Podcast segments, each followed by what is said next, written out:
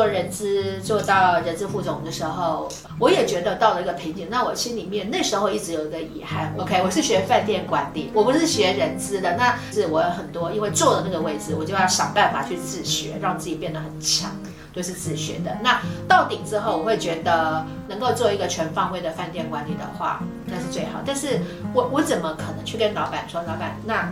麻烦你帮我那个调到行销业务部，我已经是副总的位置，然后谁敢让我去行销业务部？因为我就是领那么多薪水拿那个位置。那过去的话，哇，行销业务他们会觉得他们他们有些基础啊，所以你是怎么样都很难跨。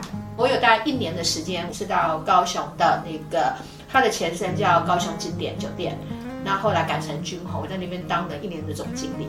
然后那个是这样，因为刚好有认识一个。呃，燕边的学长，他们就那个来邀请我，就是去帮他们管一个饭店。我我那时候有提出来我要离职，这也许是一件很冒险的事情。可是呢，我觉得我人生中，因为 HR 已经做到顶，做到顶就那么回事了。对，OK，那我会觉得说探索一下，还是冒险一下。那我觉得可行，好，那试试看。那我就跟我的老板。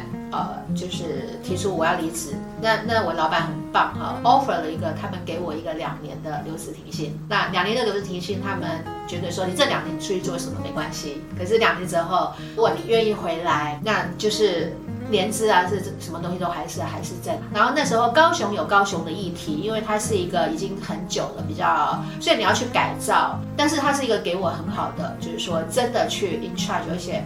不算不算小，而且非常复杂，对的一个饭店。然后，但是后来那边到一个段落之后，那也许有我，我觉得应该说有那个担任总经理的，我老板才会有这个信心，觉得说，哎，那台南金就你来开好了。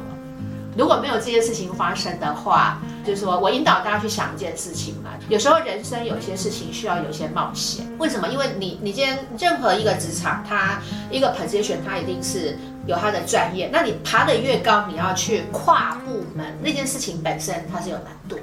除非那个公司的机制从一开始啊就一直有。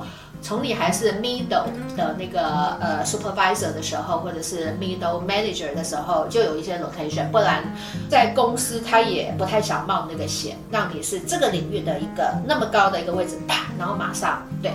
可是因为这件事情呢，我今天在带台南精英的时候，我一直在试这件事情，所以我这两年我也把很高的位置就让他跨界直接去换换位置，对，也在我们也在做这些试验，与其。靠别人发现你的强项跟可能性，跟给你机会，那倒不如要靠自己。